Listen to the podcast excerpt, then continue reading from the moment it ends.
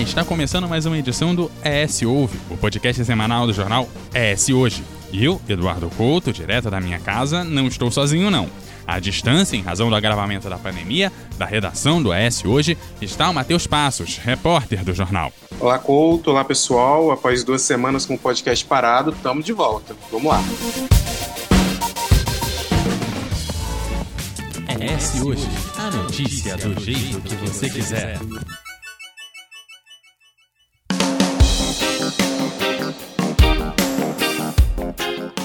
Bom, vamos ao assunto da semana, né, Couto? Atualmente, sair com os amigos não é uma atividade recomendada diante do cenário desolador em que vivemos por conta da Covid-19. Porém, antes de tudo isso, as sextas-feiras, por exemplo, eram sinônimos dos famosos happy hours, onde os grupos se reuniam em bares, em restaurantes para beber e comer. Mas e quando um amigo seu pede uma água ou um suco ao invés de uma cerveja, um vinho ou até mesmo um drink? Qual que é a sua reação? Em muitos casos, aparecem os questionamentos mais comuns. Tá doente? É promessa? Em outros momentos, o questionamento vem junto de uma insistência. Mas nem uma cervejinha? É, pois é, Matheus. O consumo do álcool é legal e quase obrigatório socialmente. Só que ao mesmo tempo em que provoca sensações de prazer e humor, deixando as pessoas desinibidas e eufóricas, a ingestão descontrolada de álcool por uma dependência, seja física ou emocional, pode gerar graves consequências. Por outro lado, mesmo diante de prejuízos sociais e à saúde, esse assunto importante é muitas vezes negligenciado. Alcoolismo é doença. E diante disso, quais são os maiores desafios enfrentados por quem ingere bebida alcoólica compulsivamente? Quais os problemas comuns na vida social de um alcoólatra? De que forma prejudica a saúde e quais são os primeiros passos para se livrar do vício do álcool? Para responder esses questionamentos e falar sobre o combate ao alcoolismo nessa semana, o podcast ES Hoje recebe o médico psiquiatra Vicente Ramates. Seja bem-vindo. Eu fico muito satisfeito de que vocês estejam levantando essa questão do, do consumo de álcool, até porque a nossa sociedade tem uma ideia bastante equivocada a respeito desse assunto. Eu não sei se vocês sabem que desde a década de 90 que os técnicos como eu vêm solicitando que a Organização Mundial de Saúde faça a mesma campanha de esclarecimento que foi feito para o tabagismo. Nos anos 80 e início dos anos 90 havia uma campanha bastante interessante de esclarecimento da questão do tabagismo, onde eles tinham como, como a frase slogan apague essa ideia, né? Se mostrou de todas as formas quais os prejuízos para a saúde física de alguém, uso do tabaco. Essa mesma preocupação existe em relação ao álcool. O que acontece é que interesses comerciais e a própria questão de que quem está à frente dessas instituições também consomem muita bebida alcoólica, então tem havido até agora uma certa sabotagem no sentido de que essa campanha aconteça. Mas pessoas que são esclarecidas, que entendem o tema, que debatem esse tema, têm levado essas discussões para diversas instituições. Eu gostaria de começar te pedindo, Vicente, que nos explique como que é definido um quadro de alcoolismo, quais são os fatores levados em consideração e por que uma pessoa se torna dependente? Uma em cada quatro pessoas tem uma predisposição a criar dependência. Ou seja, quatro amigos de trabalho que saem para beber, fazer o happy hour, três conseguem não dar continuidade a isso. Né? Ficou ali no final de semana. Um sempre vai acabar adquirindo essa dependência que vai fazer parte do dia a dia dele e depois até de hora a hora, né? de acordo com, com o aumento. O alcoolismo ele é caracterizado por uma vontade incontrolável de beber, uma falta de controle para de tentar parar a ingestão. E começa a haver uma tolerância ao álcool, né? Doses, então o indivíduo vai precisando de doses cada vez maiores para sentir o efeito da bebida. E a dependência física, ela se manifesta com sintomas físicos e psíquicos nas situações de abstinência alcoólica, ou seja, o indivíduo que está dependente, é, ele quando ele não bebe, ele vai sentir, de acordo com o nível da dependência dele, ele vai sentir dores físicas e psíquicas. É, isso é fácil notar. A gente pensa muito o alcoolismo em escalas diferentes, né? Aquela pessoa que tem o hábito de sair do trabalho e tomar uma cerveja todo dia, ela não se dá conta, ela já tem um nível de alcoolismo. Ela já tem, existe o, o, chamado alcoolismo de cerveja. Eu sempre falo isso com o paciente, você já está alcoólatra. Que é isso, doutor? Não tô. Eu falei, então tá, tenta ficar um dia sem beber. Tenta ir uma festa de crianças e fica lá, aonde não esteja sendo servido algum tipo de bebida alcoólica. Você vai sair e falar, ah, tem razão, eu não fico, eu saio. Saio para tomar uma cerveja com os amigos. No caso de pais, sempre acabam deixando as crianças às vezes até de maneira irresponsável, sem conhecer exatamente quem é, aonde que está o, o ambiente e saem para beber. São pequenas coisas que mostram que a pessoa tem uma dependência. Mas infelizmente, uma das coisas que caracteriza a dependência alcoólica é exatamente a negação. O grande passo que, que conseguimos dar no tratamento é quando conseguimos que o indivíduo que está bebendo todos os dias ele aceita que ele precisa de ajuda, ele aceita que ele está no nível de, de alcoolismo. Pode perguntar para. Pode observar pessoas que vocês conheçam que, que já estão no nível reconhecido de alcoolismo pelos colegas de trabalho. Fala com um cara que ele está alcoólatra. Em 99% vocês vão ouvir uma negativa. Vai falar de forma clara. Não, que isso, eu paro a hora que eu quero, de jeito nenhum. É o que observa. Isso aí já faz parte do quadro psíquico essa negação da, da dependência. Vicente, você falou, chegou a citar em relação aos sintomas. Eu queria me aprofundar um pouco mais nisso e querer destrinchar um pouco mais e falar para que você traga para gente em relação aos sintomas mesmo. Quais sintomas, se a gente pode dizer assim, é possível identificar? Você falou da questão psíquica, também tem a negação, também tem a questão do corpo mesmo, né? Ele vai reagindo de uma certa forma. Eu queria que você explicasse de uma forma mais detalhada um pouco isso para gente e quais outros sintomas também podem ser observados. É, o alcoolismo ele tem níveis, né? Primeiro nível que começa a beber, lembrando que o álcool é uma substância depressora do sistema nervoso central. Por que que prende muito, cria muita dependência? Uh, a pessoa sai do trabalho estressada, cansada, irritada, chateada, tomou as primeiras doses, ocorre um, um, relaxamento natural, porque deprimiu o sistema nervoso central. É como, é como tomar um comprimido, um tranquilizante. Né? Se sente bem tranquilo. Mas já existe alteração da coordenação psicomotora, que vai variar de pessoa a pessoa, dependendo do nível de tolerância de, de cada um e do hábito de beber. Em seguida, continuando a beber, aí já existe, já se passa uma fase um pouco mais grave. Quando a gente bebe, como o organismo é, reconhece uma substância imprópria ao consumo, então ele faz, o organismo faz um, um esforço para metabolizar, absorver, metabolizar e eliminar aquela substância o mais rápido possível.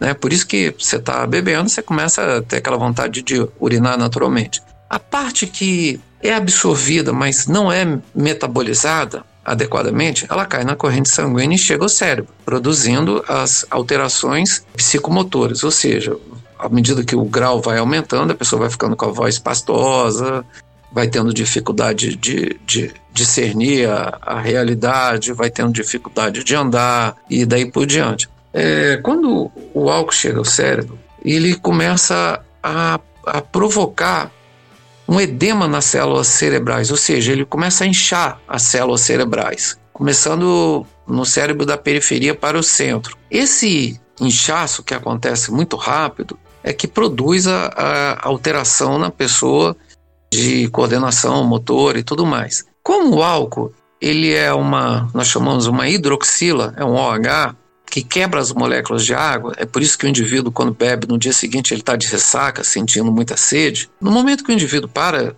ali de, de beber, começa a acontecer o fenômeno contrário, né? As, essas células do, do cérebro elas começam, em linguagem popular, a desinchar. Esse fenômeno ele vai alterar o equilíbrio neuroeletroquímico dessas células. Nunca mais vai ter a mesma função.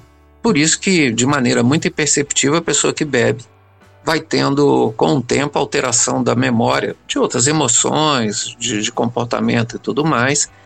Mas principalmente nos chama a atenção a parte da questão da memória recente, que vai sendo gradativamente afetada. Com o passar do tempo, o indivíduo vai tendo dificuldade de reter novos conhecimentos. Ou seja, participa de alguma algum curso, alguma coisa, entende perfeitamente o que está sendo dito ali, mas tem dificuldade de reter esse novo conhecimento. E com o avanço desse consumo, ele passa a ter também dificuldade na associação de ideias. Ou seja, é, você recebe uma informação aqui muito simples, que você vai associar com um conhecimento prévio ou com algo que está sendo dito naquele momento, o alcoolista ele começa a ter essa dificuldade em fazer isso de forma lógica, clara. Nossa sociedade ela vive um fenômeno inverso. Nós sabemos hoje que, ao contrário do que se pensava, à medida que nós vamos envelhecendo, o nosso cérebro ele vai funcionando melhor. Ele trabalha de forma mais objetiva, mais clara, o entendimento de uma, uma, um homem maduro. É por isso, inclusive, que é, empresas preferem executivos mais velhos, mais experientes, à exceção daqueles que têm o hábito de utilizar álcool ou outras drogas similares que não vão ter o mesmo desempenho, não tem o mesmo tipo de envelhecimento.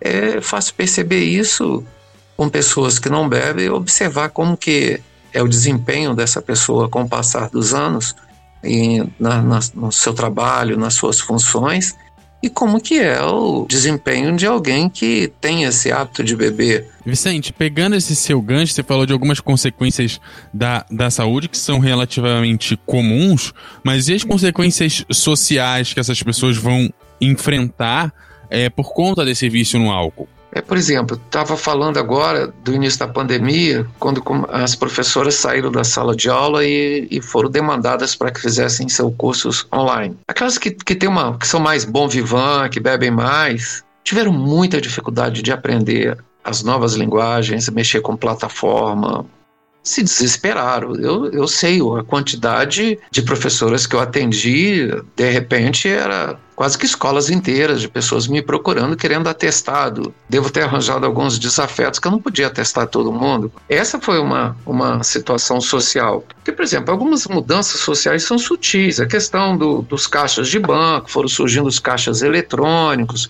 Então, as pessoas foram tendo um tempo para se adaptar e conhecer as novas tecnologias. Tem sempre alguém que vai. Você chegava no, no caixa eletrônico, tem alguém que possa ajudar. Mas quando isso foi para a necessidade imediata, as pessoas não conseguiram. Bom, passando desses sintomas e de algumas consequências, né? Você chegou a comentar da, de quem já não se adapta com tanta facilidade. Você já trouxe também a, a informação de, às vezes, ver algumas pessoas te dando alguns alertas do poxa, eu acho que você tá, tá passando do ponto, ou eu acho que você tá bebendo com muita frequência e tal. Quando que é a hora que a gente percebe que não, pera aí, é, não tá legal, eu preciso de ajuda? No momento que o indivíduo se dá conta que ele não consegue mais passar sem beber, ele não consegue mais fazer um programa com amigos ou com a família que não envolva a questão do álcool. Nesse momento, a pessoa precisa se dar conta de que ele já está dependente, mesmo que seja uma dependência leve. Isso acontece aos montes, isso está acontecendo demais nas famílias. Como eu estou do outro lado da mesa, atendendo familiares que vêm queixar exatamente isso, é mulheres que falam: Meu Deus, meu marido, é, a gente não consegue mais é, ir fazer um piquenique porque ele tem que, que, que beber, ele tem que aprontar na hora de ir embora acontece isso.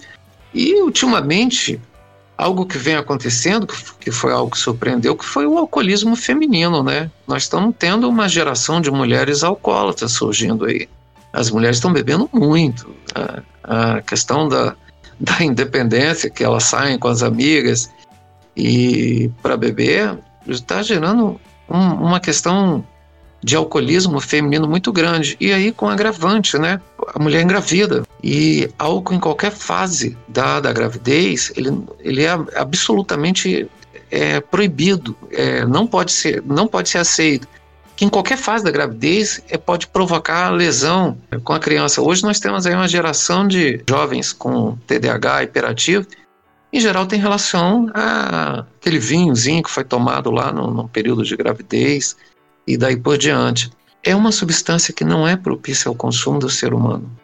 E em algum momento isso vai se tornar claro. Já está claro para muitas pessoas que buscam a vida saudável. Hoje eu já me surpreendo como que eu atendo pessoas que eu sempre pergunto: você bebe? Até pouco tempo atrás era para cada um não, eu tinha nove cinza. Já essa já está já tá mudando, já está em três, quatro pessoas que pelo menos estão buscando ajuda em consultório que já estão dizendo que bebe ou bebe às vezes muito raramente, só em circunstâncias sociais, mas que não que percebem que não se sente bem. O Vicente, você aproveitou e falou também do alcoolismo feminino. É, existe um preconceito de ainda ser uma doença muito relacionada ao masculino, já que geralmente a gente fala muito do homem que sai para beber, do homem que bebe com os amigos, né? E é agora que se tem todo um debate da, da mulher ir pra rua, né, ganhar sua independência, fazer tudo que o homem faz, que é, também é direito delas, e a, isso vem da igualdade de gênero que tanto a gente defende aqui no S hoje, né, mas que a partir desse momento também traz essas questões que se tornam uma preocupação quando uma doença relacionada à bebida também afeta as mulheres tanto quanto os homens.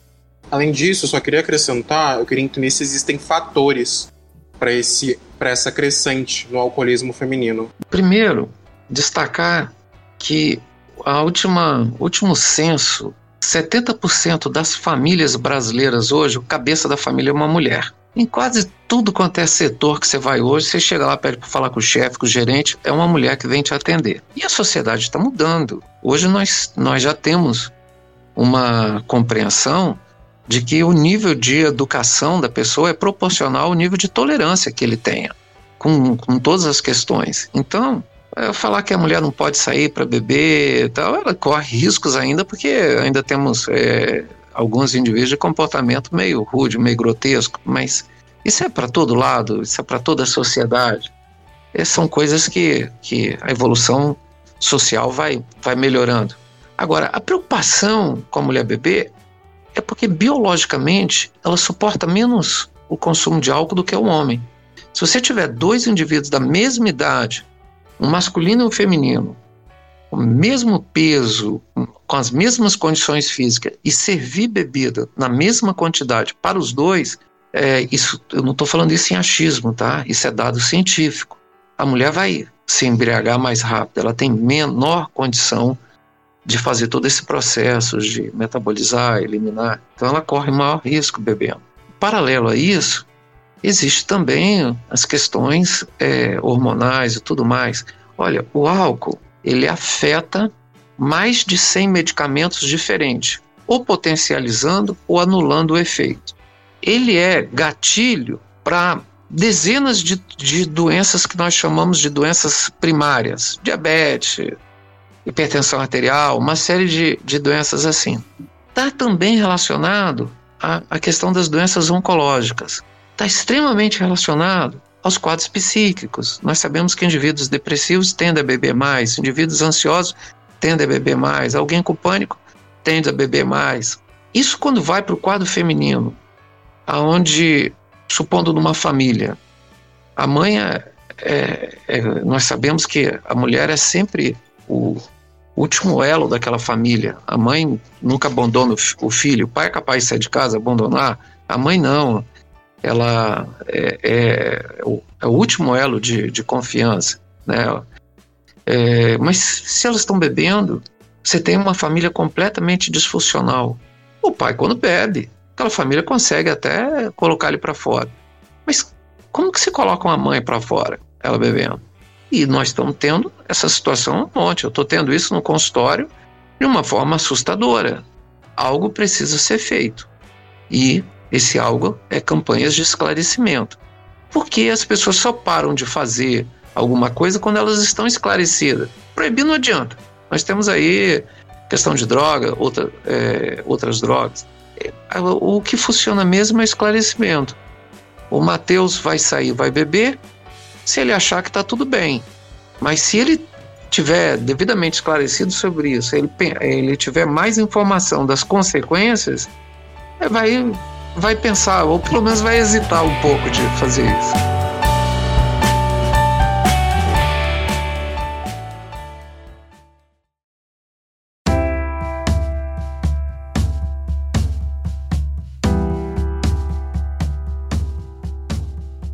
Voltando ao ponto que o Couto falou anteriormente, a gente aprofundar nesse assunto do alcoolismo feminino, em relação à hora de procurar ajuda sobre isso, com a decisão de procurar ajuda ou estar aberto a ser ajudado, já que na maioria das pessoas não conseguem limitar o consumo do álcool, esconde isso e até mesmo nega a situação, como você mesmo disse. Quais são os próximos passos depois disso, de procurar ajuda, estar aberto a ser ajudado para se livrar do vício do álcool? A pessoa só consegue parar de beber se ela tomar essa decisão. É o primeiro passo. É o reconhecimento e a decisão. Eu não quero mais. Eu preciso parar isso. Está prejudicando a minha vida. Isso, quanto mais cedo essa decisão é tomada, melhor, porque o álcool é uma doença de caráter mórbido. As pessoas morrem bebendo. Eu já tive a decepção de, de ter alguém internado durante meses e sair no dia seguinte já está pelas calçadas da vida. Então, o alcoolismo é uma doença de caráter mórbido. Então, quanto mais cedo tomar essa decisão, melhor. Numa triagem é, médico, durante a anamnese, a gente vai identificar se existe alguma doença orgânica junto se existe a possibilidade de fazer um tratamento apenas ambulatorial, aí vai depender do nível de consumo e do comportamento que o indivíduo está tendo. Em grandes casos, o ideal é fazer uma internação de alguns dias para fazer a chamada desintoxicação. Torna tudo mais fácil quando é feita essa internação. Às vezes a, pessoa reluta e tenta fazer o, o, o acompanhamento ambulatorial durante um, dois anos, até que chega um dia que fala assim: olha, realmente não está dando. Tá bom, eu vou aceitar, me interna. Com menos de 10 dias de internação, o paciente fala: puxa vida, por que, que eu não fiz isso antes? Porque na internação, ele consegue ficar sem beber, até porque ele toma algumas medicações que diminuem a abstinência, que, que diminuem o, o, os, os sintomas que ele tenha e aí já existe um acompanhamento psicológico de um dia a dia, já existe o contato é, com membros de grupos de autoajuda. E, e aí ele, ele vai para um universo diferente do que ele vinha vivendo no dia a dia dele. A internação geralmente torna bem mais fácil, mas vai depender do que, que essa pessoa também tem para lutar. Por que, que eu quero parar de beber? Ah, porque senão eu vou perder meu emprego, senão eu vou perder minha família, é, senão eu vou estar mal comigo mesmo. Isso vai depender muito assim da autoestima que a pessoa tenha. É, recentemente eu, eu, atendi uma pessoa que eu fiquei assim, eu fiquei encantado de ver como que a autoestima pode ajudar. Falou, olha, eu comecei bebendo é, socialmente porque todas as pessoas no meu ambiente social bebiam e de repente eu me dei conta que eu tinha uma dependência e aí eu passei a beber todos os dias, beber todos os dias, mas eu tô vendo o que que isso está causando com o meu corpo, com a minha pele e tal. E por conta disso, antes que aconteça o pior, eu quero parar. Hum, esses casos são poucos, são quase que raros, mas é o que nós estimulamos a ter. Quando a família nos leva alguém com essa questão do consumo de álcool, a gente tenta fazer cair a ficha dando algumas explicações. Dependendo do nível do alcoolismo, o cara sai dali dizendo que esteve diante de um médico extremamente desagradável, um babaca. Vou embora, até logo. Leva um tempo para essa pessoa voltar. Já tive essa situação. Alguém se levado aos familiares, o cara sai da sala falando mal de mim, reclamando, e dois, três anos depois voltar espontaneamente e falando: um dia eu tive aqui, nossa, eu não estava preparado para ouvir aquilo. E aí buscar ajuda. Agora, trazendo informação referente ao consumo de bebida alcoólica na pandemia, o Brasil apresenta uma alta porcentagem de pessoas que consomem bebidas alcoólicas de forma mais arriscada durante esse período que a gente está vivendo. Isso é o que mostra uma pesquisa realizada pela Organização Pan-Americana de Saúde em países da América Latina e do Caribe, que avaliou o consumo de bebidas alcoólicas antes e durante a pandemia de Covid-19. Eu gostaria de entender, a partir desse dado, o impacto de momentos como o da pandemia, onde tudo muda drasticamente sem que a pessoa tenha controle na vida de quem está em tratamento para o alcoolismo e na vida de alguém que não tem problemas com álcool, mas acaba, por exemplo, descontando aflições e medos na bebida alcoólica, por exemplo. Eu sou autor do livro Armadilha Social, uma reflexão sobre o impacto do consumo de álcool e de outras drogas na sociedade contemporânea. Eu tenho esses essa discussão no meu livro. É uma linguagem bem simples, bastante acessível, bem clara. Eu volto a te dizer que está faltando campanhas de esclarecimento em relação a isso. As pessoas precisam ser tocadas. Porque quando isso é feito individualmente, por exemplo, no caso eu tenho essa oportunidade, eu fazia muita palestra uh, anteriormente em, em empresas, instituições. Hoje eu estou limitado a, a, alguns vídeos que de vez em quando a gente faz e tá conversando diretamente no consultório com as pessoas. O que eu percebo é que quando o indivíduo é alertado, é devidamente esclarecido, a mudança dele é, é grande. Ele já, já entende. É, de vez em quando você tem que chamar a atenção de alguém, falar: você está bebendo na frente do, do, do, Você tem filho de 7 anos, por que, que você está fazendo isso? Qual exemplo que você quer dar? Que filho é esse que você quer ter no futuro? E aí, a, a, às vezes a pessoa se incomoda, responde de forma meio agressiva, mas a, o resultado acontece. Eu acho que falta, nesse momento, campanhas esclare, esclarecendo sobre essa questão desse consumo de álcool. Esse aumento ele está vindo decorrente da aflição das pessoas, da angústia, da insegurança que estão diante dos fatos, mas também deveria estar tá exatamente nessas horas que, que, que o esclarecimento tem que acontecer. Eu sou favorável a que acontecesse mais campanhas. Qual o impacto de um momento desse da pandemia? A pessoa pode, por exemplo, voltar ao estágio inicial, a, a, ao descontrole? Olha só, alguém que está em tratamento de uma dependência química, que é assim que nós chamamos a questão do alcoolismo, é uma dependência química, ele, geralmente ele está com um perfil fragilizado. Tudo vai depender do apoio que ele tem, do quanto que ele está envolvido com o próprio tratamento, resolvido em relação ao tratamento. Você pode ter um indivíduo capaz de passar por uma pandemia num tratamento de alcoolismo não recair, e você pode ter um indivíduo recaindo porque a namorada terminou com ele. Por que, que o suporte psicológico é tão essencial? Por que, que é, o trabalho, não só seu como psiquiatra, mas de todo o apoio familiar, é importante para manter essa pessoa longe do álcool e também, já que você falou como dependência química, longe de todas as outras dependências? O acompanhamento psicológico ele é fundamental, porque funciona como suporte para o indivíduo colocar suas questões e descobrir que a maior parte das questões que perturbam ele são, na verdade, completamente solucionáveis e não tão importante como ele imagina naquele momento. Essas substâncias químicas, álcool e as outras, mexem muito com o ego do indivíduo, a maneira dele de ver as coisas, se ofende muito fácil, tem muita labilidade emocional e toma situações mínimas como algo grave. Alguém que é alcoólatra, por exemplo, o ego dele fica tão exacerbado que num dia que um colega seu que tenha questão do alcoolismo chegar num trabalho, você que você tiver mal por questões pessoais suas, que ele te cumprimentar, que você não responder porque nem se deu conta ou por alguma coisa, você pode ter arranjado ali uma, uma inimizade pro resto da vida. Não, não falo mais com ele. Eu falei com ele e não me respondeu. Nunca mais na minha vida eu olho na cara daquele sujeito um ego exacerbado é impressionante. E ao mesmo tempo é uma fragilidade, né? é, é uma insegurança, é uma baixa autoestima, porque no fundo sabe que está fazendo coisas erradas. Só que algumas pessoas reagem a, a esses sentimentos de forma agressiva. Acho que agora a gente pode entrar, Couto, na questão do tratamento, né?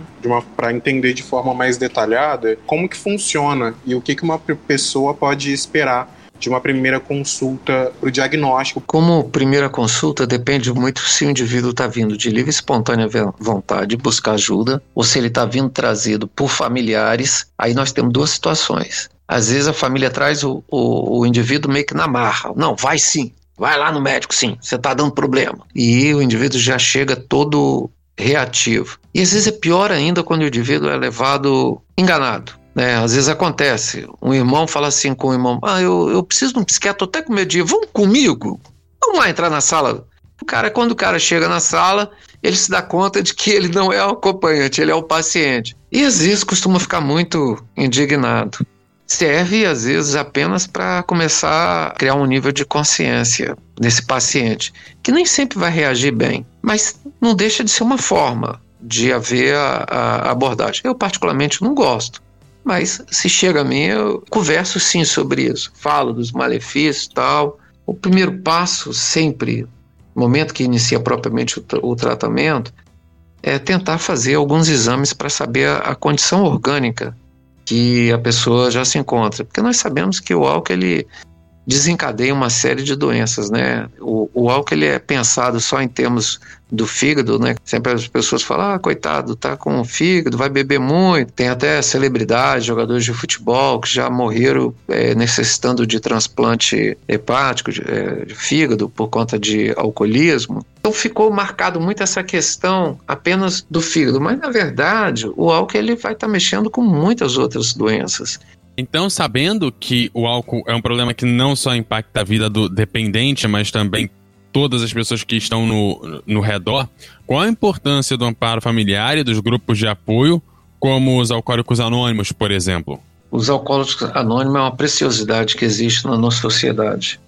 Eles têm cumprido ao longo aí das últimas décadas um, um trabalho de é, é, imensurável a contribuição que eles têm dado na vida de, de, de milhares de pessoas que conseguiram é, superar essa dependência através dos encontros de AA. É fantástico tudo que eles fazem, eles têm uma metodologia que é bastante aprovada e que até hoje é base, inclusive para todos os novos tratamentos que surgiram. Então, isso é fundamental. Eu encaminho muito as pessoas para o AA. Eu não tenho contato com eles, às vezes a gente consegue apenas um, um número de telefone, um endereço, alguma instituição onde eles estão se reunindo. Deve sempre ser encaminhada ao AA ou ao NA. É, por trás dessas instituições existem pessoas maravilhosas, como conseguiram vencer a dependência, tomaram para si como uma verdadeira cruzada de vida, ajudar o próximo, né? Então, assim como nós temos pessoas que se envolvem em torcida de clube de futebol, se envolvem em torcida de partidos políticos, daí por diante, existem pessoas que se envolvem na questão de ajudar o próximo. Tem esse lado aí verdadeiramente mais humano. E por fim, já chegando é, quase ao final do programa, qual o desafio do alcoolismo ou quais são os maiores desafios?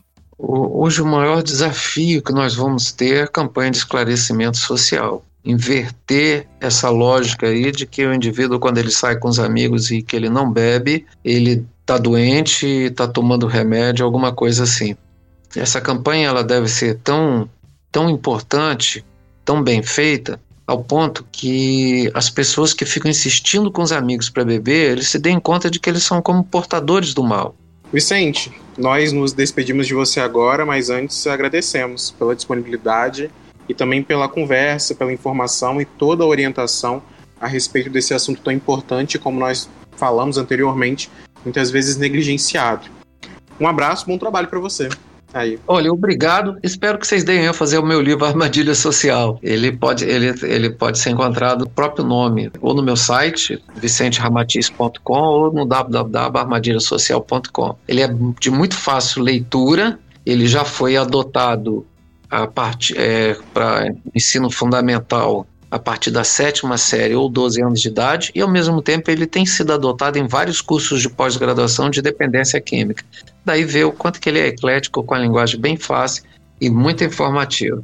Antes de encerrar, Couto, é válido a gente deixar algumas orientações aqui. Uma das principais iniciativas para ajudar na recuperação de quem deseja vencer esse vício é o Alcoólicos Anônimos, o AA, citado aqui anteriormente.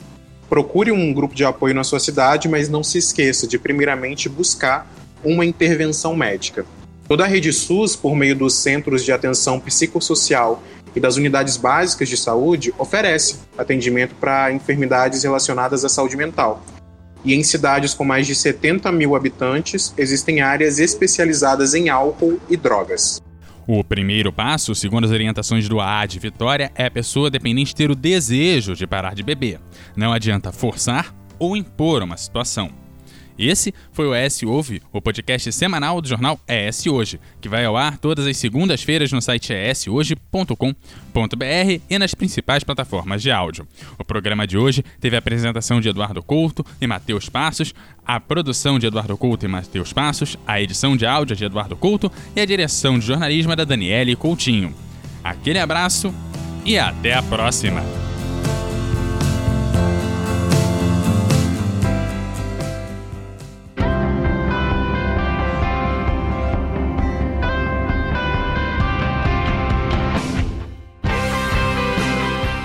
Você encontra o S Hoje nas redes sociais, arroba S Hoje no Twitter, Facebook e Instagram, no canal do YouTube e em shoje.com.br.